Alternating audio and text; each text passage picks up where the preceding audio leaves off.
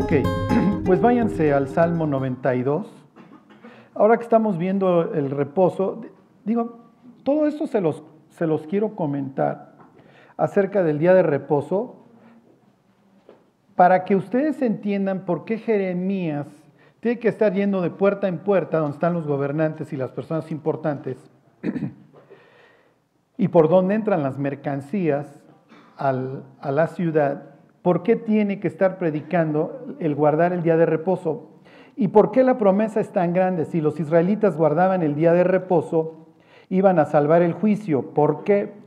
Porque esto los iba a llevar a meditar en muchísimas cosas, de las cuales hoy veremos algunas. ¿Se acuerdan que cuando Dios le da los diez mandamientos a los israelitas, les dice que van a guardar el día de reposo? Porque de la manera en que Dios hizo la creación en seis días, o restauró la creación en seis días y reposó el séptimo día, así los israelitas para que reconozcan la creación. Y cuando les vuelve, cuando viene el repaso de la ley en Deuteronomio, y concretamente en capítulo 5, y vuelven a ver los diez mandamientos, esta vez porque yo soy el Señor tu Dios que te saqué de la tierra de Egipto. Entonces los israelitas tienen que pensar de dos, eh, ¿cómo les diré? En dos temas en el sábado. En la creación diagonal restauración, acuérdense que para el israelita la creación no es un debate entre el creacionismo y el darwinismo, eso tiene dos siglos, ¿sí me explico? Nosotros nos desgañitamos en el creacionismo. El israelita, este, el cananita, el egipcio, ellos no se desgañitan así, para ellos la vida es muy sencilla. Dios para el israelita o los dioses para el egipcio y para el cananita, para los asirios, hicieron la creación y hubo un caos y vino una restauración, sí se entiende, ellos no tienen este debate que nosotros tenemos, que ni siquiera deberíamos tener nosotros, pero claro, dos siglos de racionalismo nos han metido en este conflicto. Para ellos la creación implica el estructurar el caos y darle orden. ¿Ok? Por eso es que nosotros a veces como que no entendemos eh, la conversión. Sea, pensamos que Dios como que va a ser una añadida a nuestra vida. y Dios dice, no estás viendo tu vida, tu vida es la fotografía del caos. En el diccionario junto a caos debería de venir tu cara, en la cruda, con la birria, ¿sí me explicó? O en el down, o en tu matrimonio echando de gritos, o tu llave en el periférico, o sea, hay caos. Lo que pasa es que vives en un mundo caótico y crees que esto es lo normal. Pero tu vida está como estaba el mundo, desordenado, vacío y en tinieblas. Ajá. Claro, como todos vamos en el mismo barco, bueno, pues este, pues no estoy tan mal. Y como nos comparamos con Hitler o Saddam Hussein, ¿sí me explico? Que bajaron la escala muchísimo, pues bueno, no estoy tan mal, pensamos que es una especie de examen de campana. Bueno, entonces ahí tienen el Salmo 92, el título, Tal vez su Biblia diga alabanza por la bondad de Dios, eso no está en la escritura, eso es, agradezcanselo al editor. El título sí está, el verdadero título del salmo es ese, salmo, himno, este, alabanza, alabanza, cántico para el día de reposo. Entonces ya aquí nos da una pista de qué es lo que los israelitas tenían que cantar, tenían que meditar en sábado, ¿ok? Y el salmista va a empezar dándole gracias a Dios y va a empezar diciendo que bueno es alabar a Dios al final del día y empiezo por el final, toda la creación va a acabar por alabar a Dios, eso lo pueden leer luego ahí en, al final del capítulo 5 del Apocalipsis, en donde todo lo creado se dedica a alabar precisamente al que está sentado en el trono y al Cordero. Bueno, empieza el Salmo diciendo, bueno es alabarte, oh Señor, y cantar salmos, cantar alabanzas a tu nombre, y ahí está el nombre de Dios, este Elión. Dios está por encima de cualquier, otro de cualquier otro ser celestial. No tendrás dioses ajenos delante de mí, está implicando que hay otros seres celestiales, hay otros dioses a los cuales las naciones están siguiendo. ¿Ok? Pero en este caso, Dios se presenta a sí mismo como el Altísimo y el que eligió a Israel. Entonces Israel tiene muchas cosas que agradecer. Una de ellas, que no está sujeto a una divinidad inferior, no adora a Cuculcán, ni a Huitzilopochtli, ni a Apolo, ni a Afrodita, adora al Altísimo. Dice, Versículo 2, anunciar por la mañana tu misericordia y tu fidelidad cada noche. Y viene este tema repetitivo en la Biblia de meditar día y noche. ¿Se acuerdan? Nunca se apartará de tu boca este libro de la ley, sino que de día y de noche meditarás en él. Ajá, porque entonces harás prosperar tu camino y todo te saldrá bien. ¿Cómo empiezan los salmos? ¿Se acuerdan? Bienaventurado el varón que no anduvo en consejo de malos, bla, bla, bla, sino que en la ley del Señor está su delicia y en su ley medita de día y de noche. Dios está esperando un pueblo que tiene el hámster andando dentro de, ¿sí? dentro de la ruedita, adentro del cráneo. Ok, y luego, miren, parece como que ridículo, ¿por qué me das los instrumentos, Dios? Fíjense, versículo 3, en el decacordio y en el salterio, en tono suave con el arpa. ¿Ok? Aquí enfrente de mí está Genaro, Genaro toca la batería. Genaro no sería invitado en sábado, ¿ok? no hay baterista en sábado. ¿Ok? ¿Por qué? Porque el tambor te acelera. Ustedes pueden contrastar esta historia con la dedicación de la estatua de Nabucodonosor, ¿se acuerdan? Nabucodonosor manda a construir una estatua que tiene puros múltiplos de seis, que es de seis codos de ancho, de 60 codos de altura, no me acuerdo. Y hay seis clases de instrumentos entre ellos el tamboril en la dedicación, entonces todo el mundo va a estar bien acelerado como eran estas fiestas inmorales paganas y le vamos a, dar la honra a esta figura, etcétera, etcétera.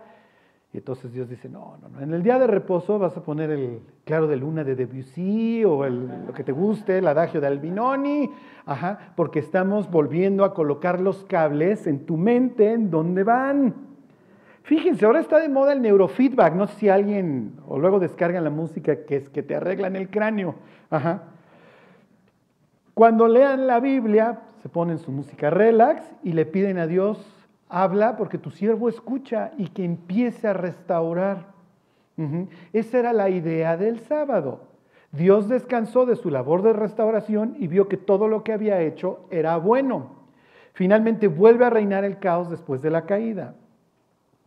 Ok, versículo 4. Por cuanto me has alegrado, oh Jehová, con tus obras, en las obras de tus manos me gozo. Ok, váyanse a Deuteronomio 28, les voy a poner un ejemplo. Hoy vamos a andar por toda la Biblia y ahorita regresamos a, a la literatura poética de la Biblia que está lleno de esto. El israelita, en este caso, le tendría que estar dando gracias a Dios porque porque puede vivir en una nación que, a diferencia de las otras, vive en orden. Piensen en las gentes que van a Singapur y regresan y dicen, no, hombre, ahí, ahí está todo en orden y por escupirte en tancan y si metes mota, bueno, olvídate, pena de muerte, etc. La idea es que Israel es una luz para el resto de las naciones en donde no reina el caos. ¿Por qué? Porque desde el principio de la historia reina el caos. Entonces piensen en un israelita en una buena época. Vamos a pensar en vos. que Lo tenemos fresco. Vos es un israelita que vive en el oriente de su tierra, vive en Belén y está viviendo en una buena cosecha. Y piensen que vos está diciendo, mira Dios, aquí está mi tierra, grande o chica, tiene sus cuatro esquinas recortadas, son grandes, perdón, sin, sin, cosechar porque se las estoy dejando a los pobres. Eh, el costal que se me está olvidando, pues se lo estoy dejando a los pobres, todo lo que se nos va cayendo se lo estoy dejando a los pobres, al grado que yo le digo a mis siervos, como en el caso de Ruth, que vayan, si se entiende, que vayan dejando tirado para que los pobres vayan recogiendo. Eh, mis crías, las crías, de, mis, mis, becerros están gordos, mis chivos están pariendo y están pariendo sanos. En, el caso, obviamente, piensen de Ruth. Ruth estuvo casada 10 años, ¿se acuerdan? Y nunca concibió. Y ahora tiene en sus brazos a Obed. Este, mi vida está fructificando. Hay orden. Y entonces yo todos los sábados me dedico a darle gracias a Dios porque me gozo en sus obras. Y se los vuelvo a decir, no se goza en un planteamiento creacionista de, oh, puedo ver, si me explico, aunque sí lo consideran por eso Job habla de las Pléyades y del Orión y de bla, bla, bla. Pero para ellos yo me estoy gozando en tus obras, me estoy gozando en el orden. Ya no vivo en un mundo caótico en nuestro país. Vamos a pensar simplemente en este sector, en Belén de Judea. Las cosas están yendo bien porque estamos viviendo bajo las alas del Omnipotente y entonces nos podemos gozar. Fíjense, 28.1. Le dice Dios a los israelitas, acontecerá que si oyeres atentamente la voz del Señor tu Dios, para guardar y poner por obra todos sus mandamientos que yo te prescribo hoy, también Jehová tu Dios te exaltará sobre todas las naciones de la tierra, y vendrán sobre ti todas estas bendiciones y te alcanzarán si oyeres la voz de Jehová tu Dios. Bendito serás tú en la ciudad y bendito tú en tu campo. Entonces piensa en el israelita que le está dando gracias a Dios. Dios, yo he seguido al pie de tus mandamientos, yo me he sujetado a tu pacto, tú has traído orden y me has liberado del caos. Bendito el fruto de tu vientre, ok, ahí está Ruth pariendo, el fruto de tu tierra, ahí está mi tierra produciendo, ¿se acuerdan que Ruth llega durante la cosecha de la cebada? El fruto de tu bestia, ahí están mis chivos, eh, mis becerros, la cría de tus vacas y los rebaños de tus ovejas. Bendita serán tu canasta y tu arteza de amasar. Bendito serás en tu entrar y bendito en tu salir. Jehová derrotará a tus enemigos que se levantaren contra ti. Por un camino saldrán contra ti y por siete caminos huirán de ti. Jehová te enviará bendición sobre tus graneros y sobre todo aquello en que pusieres tu mano y te bendecirá en la tierra que Jehová tu Dios te da. ¿Ok? Entonces piensa en un israelita en una época de avivamiento. ¿Ok? Todo está yendo en orden. ¿Ok? Piensa ahora en el creyente que está leyendo la Biblia y conforme va pasando su vida, le va dando gracias a Dios de que su vida ha pasado del caos al orden. Eh, piensen en una situación caótica, eh, la pornografía, eh, la fornicación, el alcoholismo, la drogadicción. Este, quítense de vosotros, dice Pablo, todo enojo, ira, gritería, maledicencia. Piensen en la persona histérica que no se puede controlar. Es puro caos. Terminen el, el versículo, pero el rayita es como el mar en tempestad que no puede estarse quieto. ¿Quién se acuerda? Pero él, el impío, el impío es presentado en la Biblia como un mar en tempestad que no puede estarse quieto. A ver, ¿le das la que sigue, Juanito? O aquí le... Ahí está. Ok. A ver, váyanse al Salmo. A ver, vamos a empezar en el 74. Esto es lo que Dios constantemente nos presenta a través de,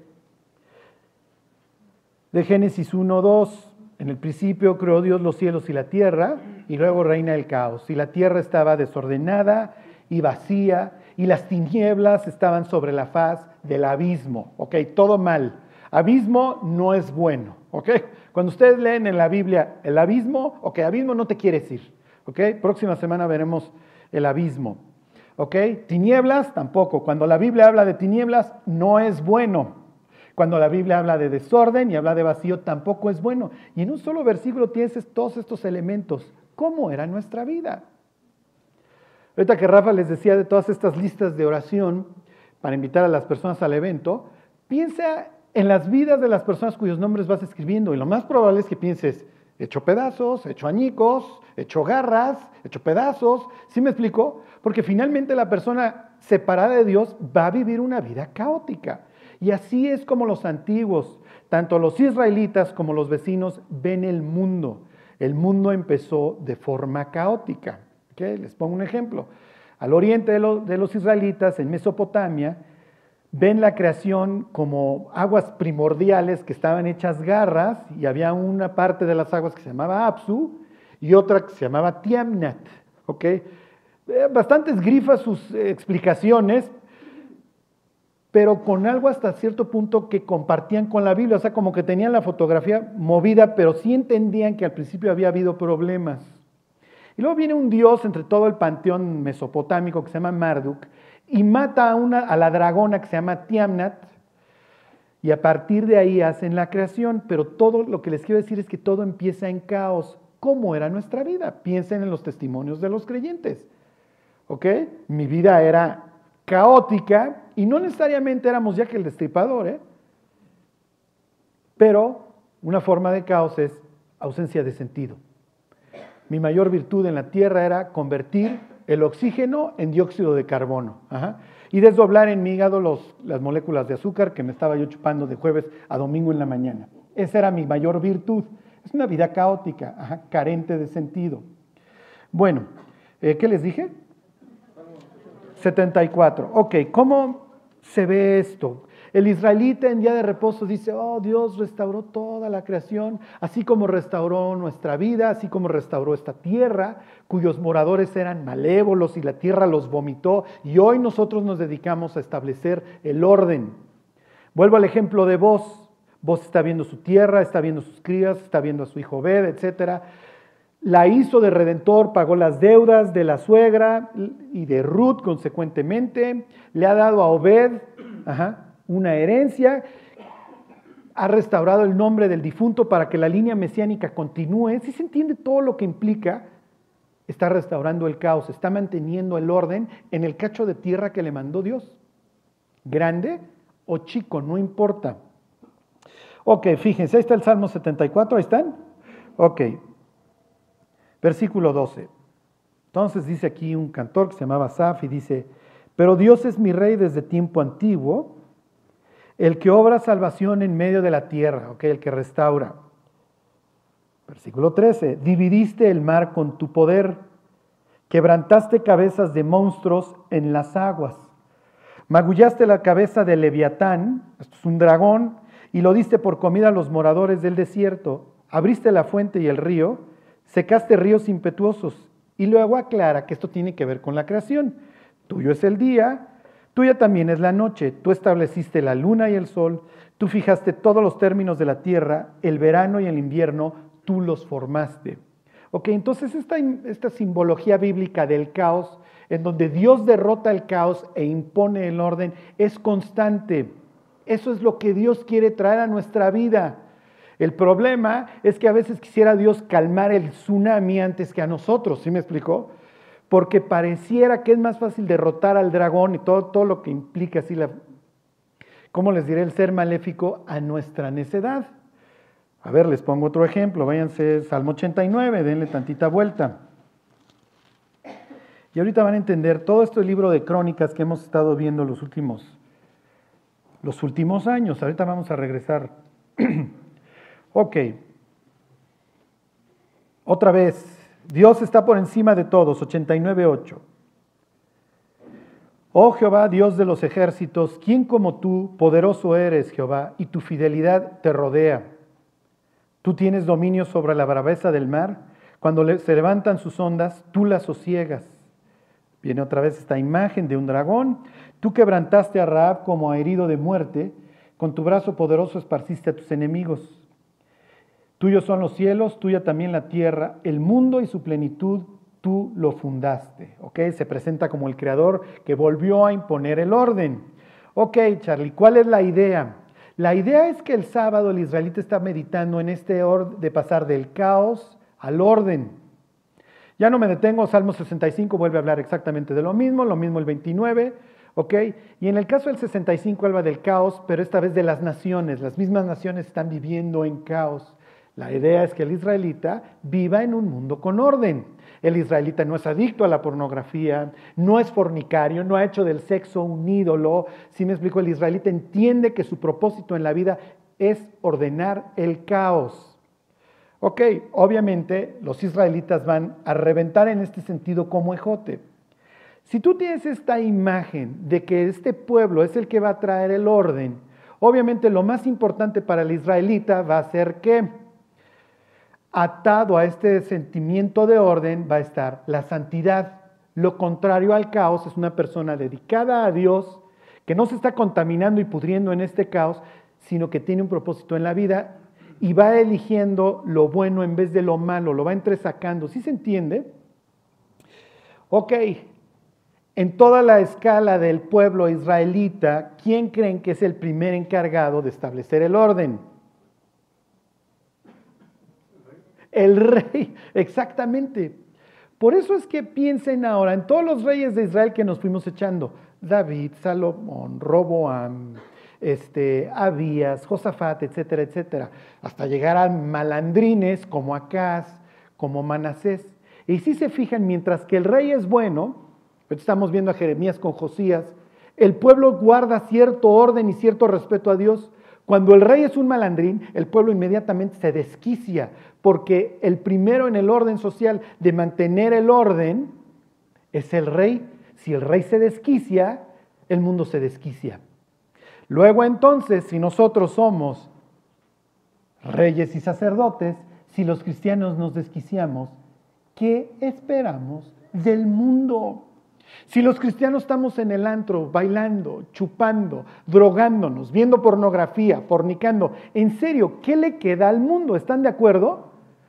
Imagínate que tienes un amigo que tiene pensamientos suicidas, tú eres cristiano, lo vas y lo dejas en su casa y le dices, échale ganas, tengo que ir a fornicar con mi novia al hotel. ¿Qué va a pensar el otro? Me mato. Si esta es la opción de Dios, pues digo, vives en el mismo caos que yo. Pero yo estaría esperando de ti algo totalmente distinto, porque esto representa mi vida, una chinampa en media tormenta, ¿sí me explicó? O sea, le voy más al lago de Texcoco. Prefiero un terremoto en la colonia Roma de 9 grados Richter que el cristianismo este.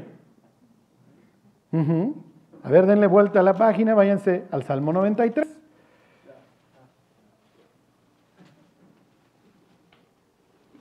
Lo que estaría Dios esperando de su pueblo, que lo tiene meditando, lo tiene pensando en esto de ordenar el caos, es que su pueblo estuviera firme. Cuando Pablo escribe la carta a los Efesios, se dan de cuenta que eso está hablando. Miren, ustedes, gentiles, estaban muertos en sus delitos y pecados, viviendo bajo la potestad de otros seres celestiales que aborrecen a Dios, sujetos a la, al príncipe de la potestad del aire, siguiendo los deseos de la carne y de los pensamientos. Un caos total hasta que Dios, que es rico en misericordia por su gran amor con que los amó, aún estando muertos en pecados, ¿qué? Les dio vida juntamente con Cristo. Y ustedes luego sigue que estaban separados, ahora han sido metidos en este pueblo. Ya no hay pared intermedia de separación. Luego entonces vivan una vida distinta y es lo que se va a dedicar en los siguientes capítulos. ¿Sí se entiende? Entonces les dice, miren, yo estoy orando por ustedes para que ustedes ¿sí? sean arraigados, ¿se acuerdan? Y cimentados en amor, en un nuevo fundamento, porque vivían en una trajinera, muchachos. Ajá. A fin de que arraigados y cimentados en amor, sean plenamente capaces de comprender con todos los creyentes cuál sea la anchura, la longitud, la profundidad y la altura y de conocer el amor de Cristo. Ahora que ha sido injertado aquí, necesita ser fortalecido con, ser fortalecido con poder, es lo que dice Pablo ahí en el hombre interior por su espíritu. Ok, fíjense, misma temática. Aquí el salmista está haciendo un, un contraste con el caos. Fíjense, dice, Jehová reina, se vistió de magnificencia. Jehová se vistió, se ciñó de poder, afirmó también el mundo y no se moverá. Número uno, Dios dice, la creación no se va a mover. Yo sigo teniendo control. Número dos, firme es tu trono desde entonces, tú eres eternamente. El salmista puede tener confianza de que al final del día Dios va a triunfar sobre todas estas fuerzas del mal, concretamente sobre el Satán y sus ejércitos. Y viene otra vez toda esta simbología.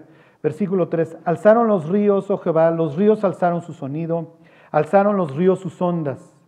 Jehová en las alturas es más poderoso que el estruendo de muchas aguas, más que las recias ondas del mar. Ahí está otra vez el caos. ¿Ok? Piensen en Jonás. Jonás es ordenado ir al oriente a predicarle a los sirios y agarra un barco a España, se va al occidente. ¿Qué es lo que sucede? Obviamente que a medio camino viene una tormenta. Y entonces los otros están echando, ¿se acuerdan? Dispare. A ver por ¿Culpa de quién es? Y Jonás, pues echen todas las suertes que quieran, traigan al merenguero. Soy yo. Esto, muchachos, en medio del mar se llama caos. Y ahorita que me echen al mar, ¿quién creen que va a salir a, engullirme? Pues el leviatán. Algún monstruo marino. Jonás no usa la palabra monstruo, usa la palabra pez, pero algún, algún cozón por ahí va a salir a devorarme. ¿Y voy a ir a dónde? Al abismo. Lo que dice ahí en el capítulo 2, para que vean cómo todas las historias bíblicas traen una misma línea y están cargadas de simbología. Nosotros como gentiles y además modernos estamos apartados de todo esto. Sí, pero eso no implica que nuestra vida esté ausente de caos. Para ellos el cielo como bronce es caos. Para nosotros, desempleo, secuestro, asalto, cáncer, En ese sentido somos igual que un antiguo israelita, necesitamos a Dios y si Dios no nos guarda, estamos perdidos. Divorcio, adulterio, es exactamente lo mismo. Ok. Fíjense cómo no, no, el salmista no va a echar las palabras nomás a lo tonto ahí para hacer una alabanza para cantar un día. Ok, versículo 5. La tercera cosa que el Salmo dice que es firme, tus testimonios el pacto de Dios y las leyes derivadas de él son firmes. Y luego dice, la santidad conviene a tu casa. Sí, porque la otra opción es una vida sin sentido, es una vida caótica y restricta. Oh Jehová, por los siglos y para siempre. Sí se entiende cómo el salmista lo que está diciendo, por un lado tienes caos y por el otro lado en el pueblo de Dios lo que hay es orden. Les pongo dos ejemplos, váyanse a Levítico al capítulo 20 no es que Dios quiera que nos portamos bien. Dios quiere que tengamos, eh, ¿cómo les diré?, la potestad sobre la braveza del mar, en este caso sobre nuestra propia maldad y putrefacción. No hay nada más grande que pueda recibir un hombre que la victoria sobre sus debilidades. Sorry, así es. Cuando Dios nos transforma, nos da poder sobre nuestras debilidades.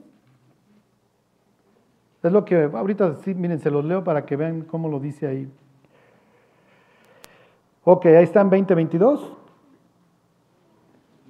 Está Dios hablando de pura putrefacción, en este caso, puros pecados, pura inmoralidad sexual. ¿Ok? Se mete con su hija, con su nuera, con su. Este, con la mujer de su prójimo, bla, bla, bla. Y luego dice, Guardad pues todos mis estatutos, el 22, ¿sí les dije? y todas mis ordenanzas, y ponedlos por obra, no sea que os vomite la tierra en la cual yo os introduzco, para que habitéis en ella. Y no andéis en las prácticas de las naciones que yo echaré de delante de vosotros, porque ellos hicieron todas estas cosas y yo los tuve en abominación. ¿Cuál sería la orden para nosotros? No seas como el mundo. Piensen cuando leen ustedes la carta a los Romanos capítulo 12, como que pensamos que Pablo es un filósofo griego que está diciendo, pórtense bien y no sean mundanos. No, Pablo está extrayendo todas sus enseñanzas de todo lo que aprendió desde niño. No os conforméis a este siglo, sino transformaos por medio de la renovación de vuestro entendimiento, para que comprobéis cuál sea la buena voluntad de Dios, agradable y perfecta.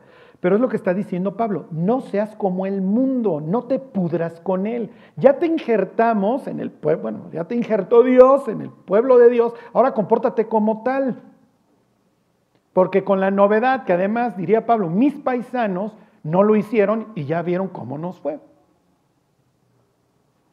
Ok, versículo 24. Pero a vosotros os he dicho, vosotros poseeréis la tierra de ellos, y yo os la daré para que la poseáis por heredad. Tierra que fluye leche y miel. yo, Jehová vuestro Dios, que os he apartado de los pueblos. Tú eres un pueblo santo, tú eres distinto. Tu labor en la vida es arreglar el caos. Ok. Vamos a un ejemplo. A ver, váyanse a Marcos 5. Este es mi ejemplo favorito.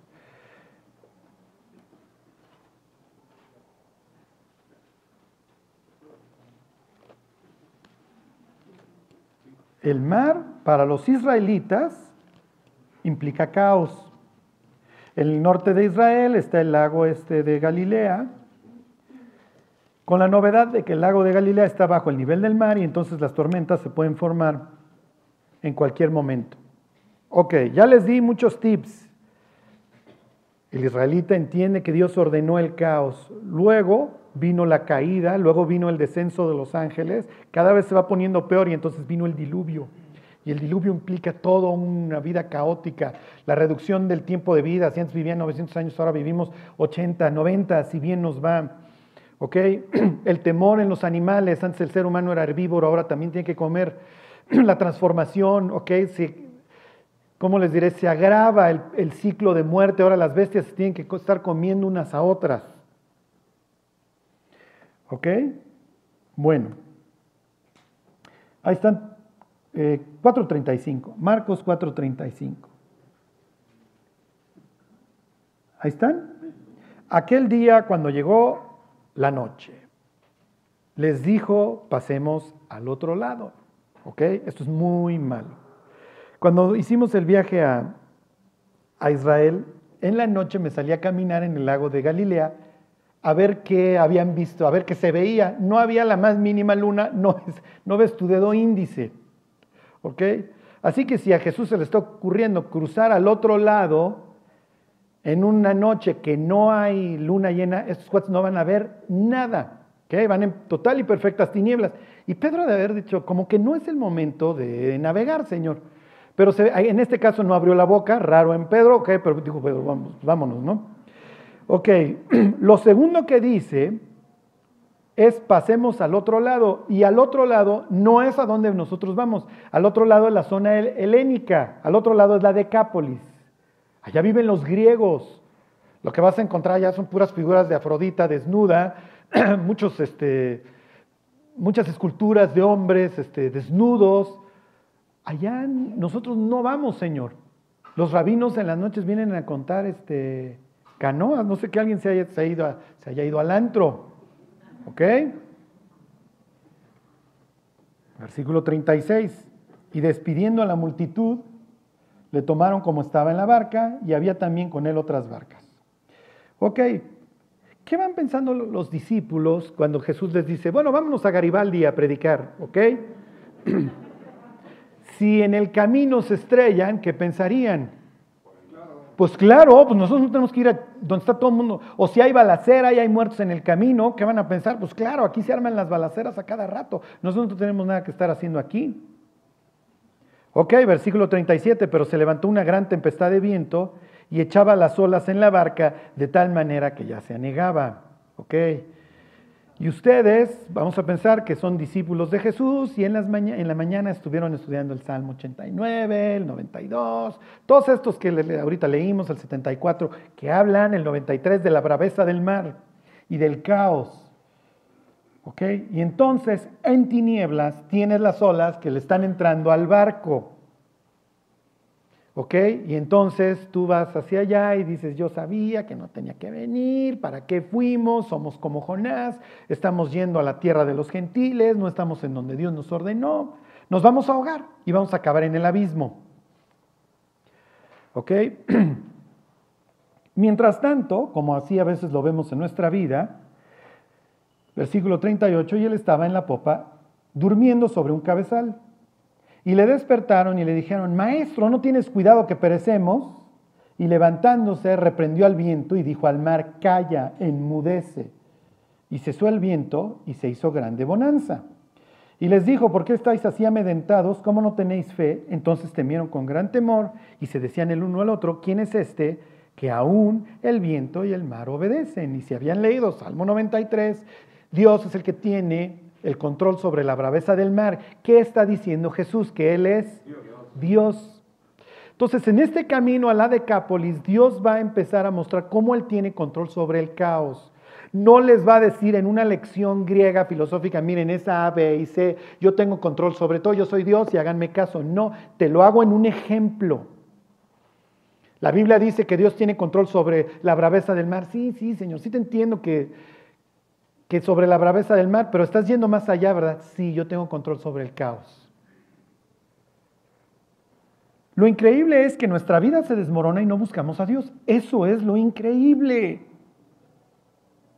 Cuando Dios está diciendo que tiene control sobre la braveza del mar, sí, pero yo vivo en Naucalpan de Juárez, Señor. Aquí lo, lo que más se agita es el tinaco. ¿Sí me explico? Sí, sí. Sí, el tinaco, pero no me refiero al tinaco, me refiero a tu vida, que está hecha pedazos, no me buscas. ¿Sí se entiende? Y si, y si meditaras día y noche en mí, el caos se iría reduciendo. Dios reduce y restaura el caos en seis días. No es inmediato. Pero si no lo buscamos, ok, pues ya van a llegar al lugar que está controlado por el mal. Versículo 5 a 1. Vinieron al otro lado del mar, a la región de los Gadarenos, a Gádara, una ciudad de estas, la polis griega.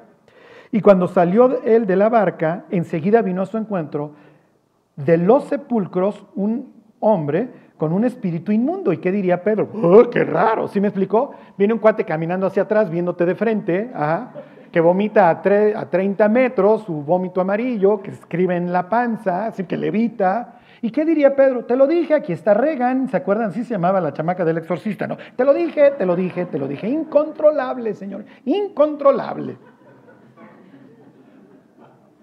Ajá. ¿De dónde sale?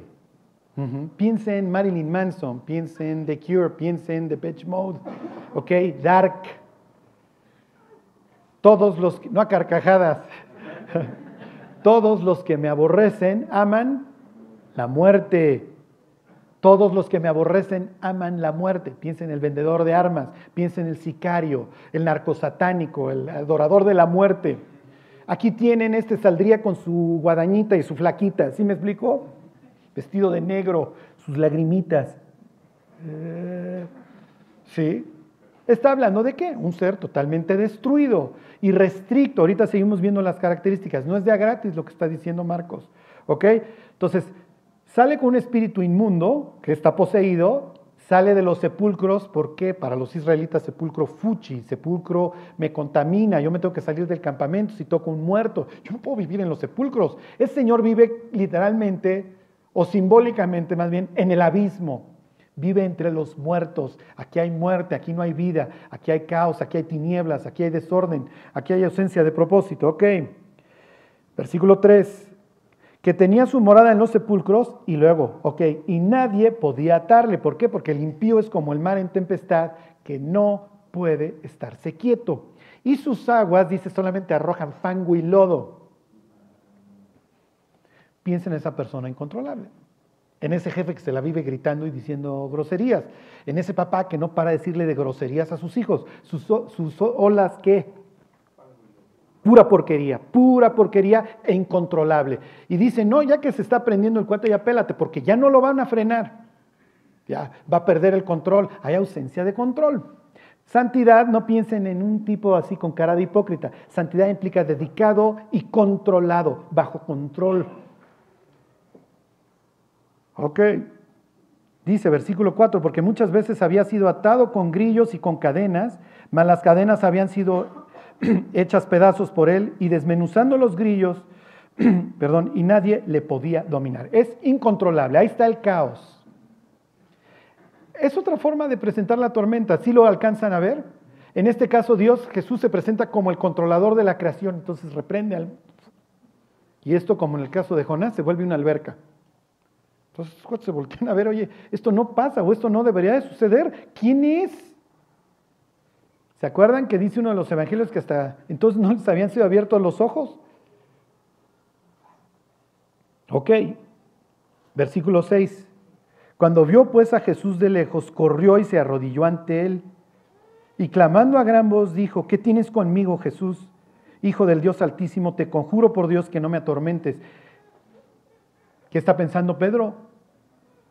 El espíritu que este cuate tiene y él está pensando, obviamente, espíritu maligno, y venimos de la tormenta del Leviatán, el dragón, aún viene y se le postra.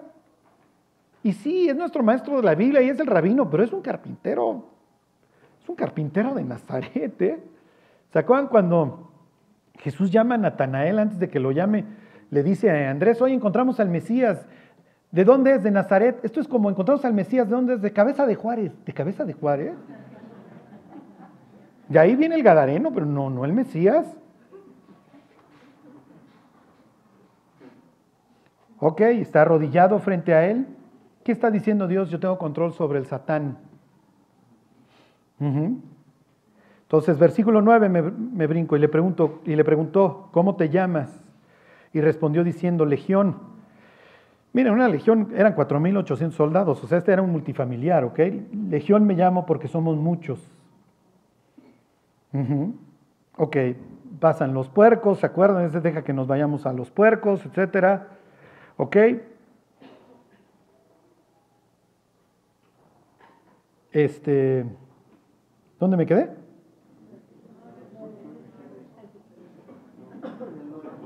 Ok, me voy al 15, esto es lo importante. Vienen a Jesús los porcicultores, porque pues, sus marranos acabaron en el despeñadero, y ven al que había sido atormentado del demonio y que había tenido la legión. ¿Cómo? Es otra foto. Sentado. Ya no es el incontrolable que ni aun con cadenas, sentado y cómo, y vestido, ya no está en cueros. Ajá. Ya hasta en sus fotos de Facebook ya sale vestido. Ajá. Y en su cabal juicio. ¿Ya? Ok, ahí está Dios nuevamente. Yo soy el que tengo la potestad sobre el caos. La siguiente historia que va a contar Marcos es de una mujer que tiene flujo de sangre, por lo cual la hace inmunda y Dios la sana. Y de ahí llega Jesús a casa de Jairo y levanta una muerta. Si se fijan cómo en una página Dios dice, yo tengo el control sobre la creación sobre los espíritus inmundos y el satán, el dragón, la serpiente antigua, el leviatán. Tengo control sobre la inmundicia, sobre el descontrol en un ser humano,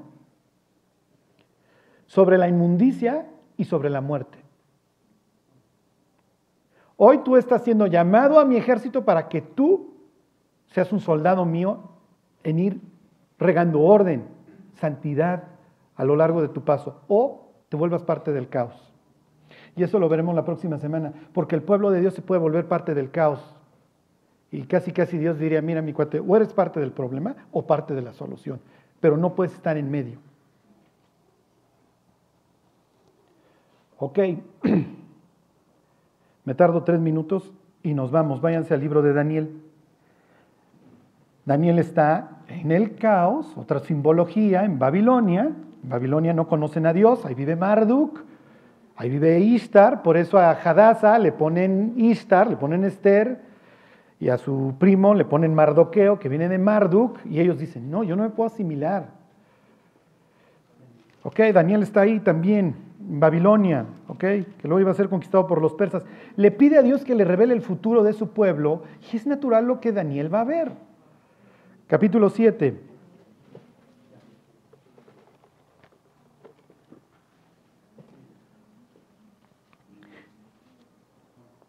7.2. Dice, Daniel dijo, miraba yo en mi visión de noche, y aquí que los cuatro vientos del cielo combatían en, gran, en el gran mar, pues ahí está el Mediterráneo hecho un caos, y cuatro bestias grandes, diferentes la una de la otra, subían del mar. Es natural. Así ve Daniel el mar, así ve Daniel la vida, así ve Daniel a las naciones. Y lo que va a describir a continuación son cuatro imperios. Babilonia, Persia, Grecia y Roma. Y las cuatro, los cuatro son descritos obviamente en un caos total. Ok, váyanse a Apocalipsis 13. ¿Hacia dónde va la humanidad? La humanidad va a entronar literalmente al Satán, la viva imagen de este dragón que finalmente Dios va a acabar subyugando. Cuando ustedes entienden esto de la braveza del mar y que el mar implica caos y que en el caos vive el dragón que se opone a Dios, y todos estos salmos, que hoy ya no acabamos de ver, pero luego busquen el 65, el 29, más los que se acumulen esta semana. Cuando Juan ve el futuro y ve a la humanidad gobernada por el diablo, pues es natural que vea que el diablo surge del mar. Es increíble que la humanidad va a acabar todos enchufados a un ordenador, porque para allá vamos. Digo, hoy lo traemos afuera y pagamos, ¿cuánto pagamos por, por usar esta chuncha y darle toda nuestra información? La primera vez que Google me dijo 13 minutos a tu casa y me puso el mapa, yo dije, ¿por qué me estás diciendo el camino a mi casa? Yo nunca te he dicho. Y Google diría, sí, ya me dijiste. Ya hasta sé que eres cristiano, Charlie. Sé cuánto tiempo lees la Biblia porque la lees aquí. Y es poco, Charlie. Piénsenlo. Ya. Hay el Rey Kurzweil, ¿cómo se llama? El de Google dice, para el 2025 ya hay interfaz. Por eso cuando se habla de la marca de la bestia les dice, el que se la ponga ya no hay regreso. No es nomás traes un código de barra, no. Ya hay algo que influye en tu mente y con un enter. 13.1, ahí están. Me paré sobre la arena del mar y vi subir del mar una bestia que tenía siete cabezas y diez cuernos. Acuérdense, no es la, no es la suegra de Juan, ¿ok?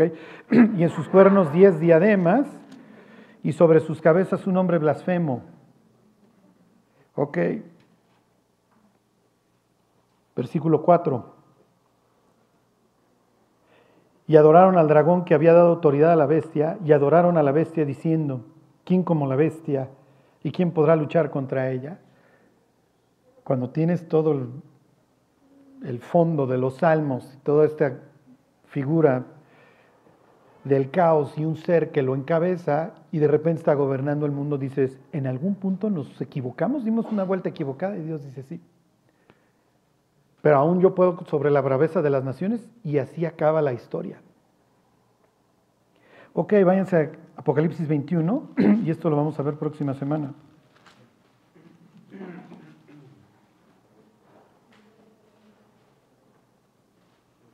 ...21.1... Vi un cielo nuevo y una tierra nueva, porque el primer cielo y la primera tierra pasaron y el mar ya no existía más. ¿Por qué? Porque es el cielo, ya no hay caos. 21-25. Sus puertas nunca serán cerradas de día. ¿Por qué? Porque ya no hay tinieblas. Toda esta, toda esta simbología del caos. Por eso la Biblia dice que nosotros brillamos como qué? Como luminares en el mundo que pasamos de las tinieblas a la luz admirable de Dios. Pura simbología, en donde Dios está diciendo, estoy esperando una conducta diferente de tu parte. ¿Cómo? Ahorita se los digo.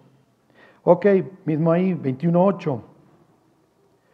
Todo este caos, todos los seres que, caóticos que se rebelaron contra Dios, más todos los seres humanos que lo siguieron, ¿dónde acaban? Es natural, van a acabar acá, para siempre. Y el libro de Daniel llama al infierno un lugar de vergüenza y confusión perpetua. Y la próxima semana vemos la descripción así más amplia del infierno que hace Jesús. 21.8. Ok, ¿quiénes se van al infierno? Pero los cobardes e incrédulos. Sí, pues, cobarde porque, ay, es que si me convierto me van a molestar, eh, voy a perder mi empleo, este, me van a decir X o Y, me van a perseguir. Pero los cobardes e incrédulos, los abominables y homicidas, los fornicarios y hechiceros, esto es farmaquía, ¿se acuerdan? Drogadicción, porque el, el oráculo, la chava se ponía high antes de decirte, el chamán, el sacerdote del peyote, hechiceros, los idólatras, y todos los mentirosos tendrán su parte en el lago que arde con fuego y azufre, que es la muerte segunda, una muerte definitiva. Ok, es natural. Ahí acaba el incrédulo, en un caos. Su, caos continúa. Y miren, vuelvo al ejemplo del suicidio. Piensa en la persona cuya vida es un caos y cree que muriendo va, va a solucionarlo para llegar ahora a un caos peor. ok, hoy ya entienden el infierno. El infierno es un sitio que contiene, si me explico, al impío que es como mar en tempestad. Te coloco en este sitio, te estoy incinerando porque te estoy purificando. Claro, nunca lo consigo porque tu odio y tu, y tu carácter en contra mía se fijan. ¿En qué clase de Dios enfermo creeríamos si no existiera el infierno? Ah, pues mata, viola, ve por la vida vendiendo niños y luego a la gloria eterna. No, no, Dios dice, no, no, no, espérate, no, no, no. No vas a venir a hacer del cielo un caos. Aquí es bonito, aquí es orden, aquí nos llevamos padrísimo, aquí no hay secuestro. Piensen cómo sale un niño a la calle. El niño sale a la calle sin cartera, sin llaves sin tarjetas, sin identificación. No trae licencia, no trae IFE. ¿Cómo vas a andar en el cielo? Igual, sin llaves. Digo, no, no hay claves, no hay caja fuerte, no hay abogados, denle gracias a Dios. No hay doctor, no sales con tarjeta de crédito, te da hambre y arrancas del árbol de la vida. No traes identificación, traes el nombre de Dios grabado en la frente, Dios sabe quién eres, estás en el libro de la vida, ya, tu nombre está registrado donde tenía que estar registrado.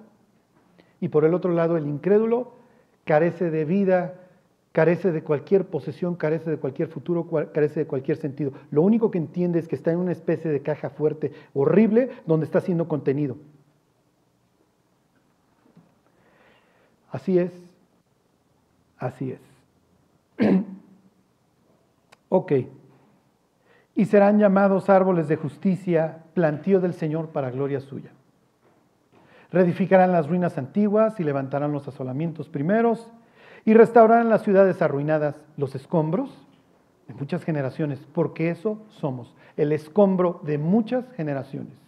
Hoy nuestra vida tiene sentido, estamos llamados, fuimos llamados a ser estos enviados del Mesías precisamente para eso, para restaurar, para levantar, para reedificar.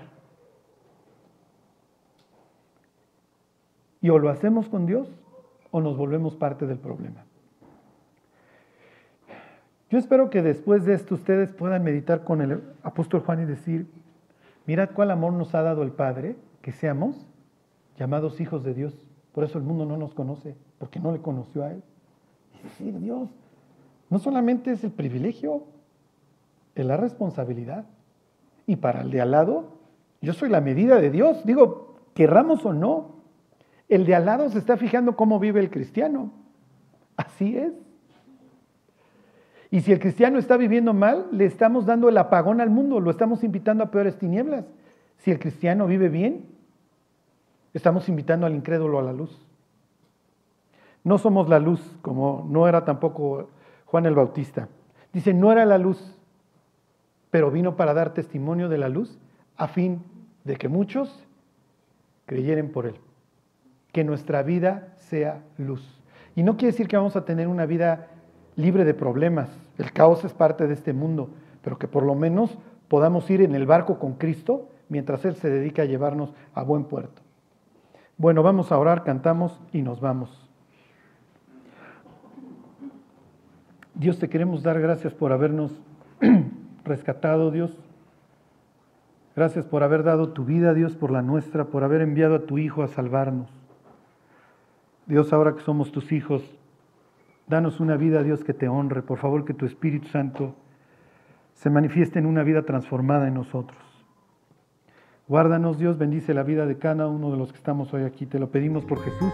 Amén.